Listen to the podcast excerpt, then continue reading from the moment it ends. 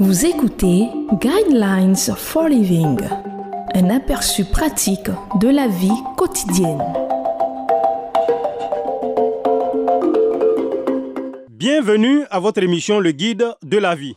Le thème que nous allons aborder dans cette émission est Pouvez-vous encore avoir de l'espoir même si Dieu dit non? Même s'il me tuait, je continuerai à espérer en lui. Oui, je défendrai ma conduite devant lui. Job chapitre 13, verset 15. Avez-vous déjà désespérément posé à Dieu une question pour laquelle vous vouliez que la réponse soit oui, mais vos espoirs ont été anéantis quand il a semblé que sa seule réponse était un non? Pourquoi Dieu ne répondrait-il pas à nos prières? Dans ces moments-là, ce qui nous manque, c'est de comprendre qui est vraiment Dieu, ce qu'est une vraie relation avec lui et ce qu'il a promis de faire pour ceux qui font appel à lui. Beaucoup de ceux qui se considèrent comme religieux souffrent d'une maladie spirituelle que nous appelons le désespoir de l'espoir. Lorsque nous nous attendons à ce que Dieu dise oui et qu'il dit non, nous sommes plongés dans une profonde détresse.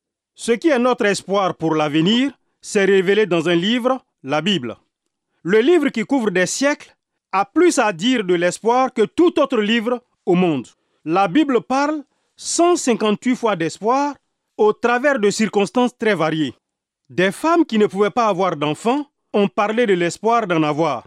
Paul a parlé d'Abraham qui faisait face à une situation naturellement impossible, celle d'avoir un héritier né de sa femme qui avait dépassé l'âge de procréer. D'autres, face à une mort certaine, ont parlé de l'espoir de la délivrance.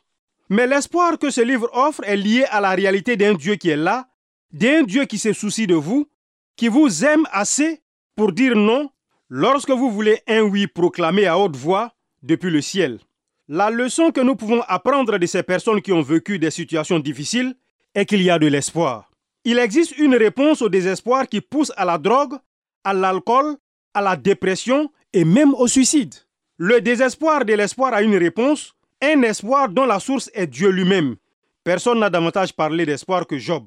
Voici son histoire. Le monde de Job s'est écroulé lorsque Satan, oui, l'ennemi de notre âme, qui attaque toujours les enfants de Dieu, est venu pour le dépouiller de ses biens, de sa famille, de sa propre estime et même de ses amis qui l'ont montré du doigt en disant Ah, tu subis cette souffrance parce que tu es mauvais. L'espoir de Job s'affaiblit, mais n'est jamais détruit. Si seulement mon vœu pouvait se réaliser, si seulement Dieu pouvait m'accorder ce que j'attends, s'écrit-il. Job chapitre 6 verset 8. Plus rapide que la navette d'un tisserand, mes jours s'évanouissent. Plus d'espérance, dit-il avec désespoir. Job chapitre 7 verset 6. Mais il n'a pas abandonné. Il s'écria avec défi. Même s'il me tuait, je continuerai à espérer en lui. Dieu a honoré sa confiance et son espoir et l'a aidé à traverser son épreuve. Mon ami, n'abandonnez pas lorsque vous expérimentez le désespoir de l'espoir. Parfois, vous devez mettre vos émotions et vos sentiments de côté pour vous accrocher à la vérité que vous connaissez. Dieu est un Dieu bon et il ne vous a pas abandonné, ni oublié, ni puni simplement parce qu'il a dit non quand vous vous attendiez à un oui comme réponse.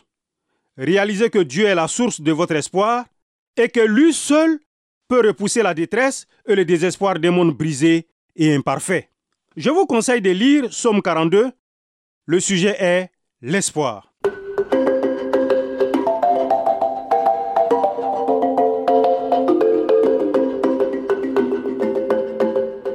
Vous venez de suivre Guidelines for Living. Pour en savoir plus sur l'émission, veuillez contacter la station que vous écoutez.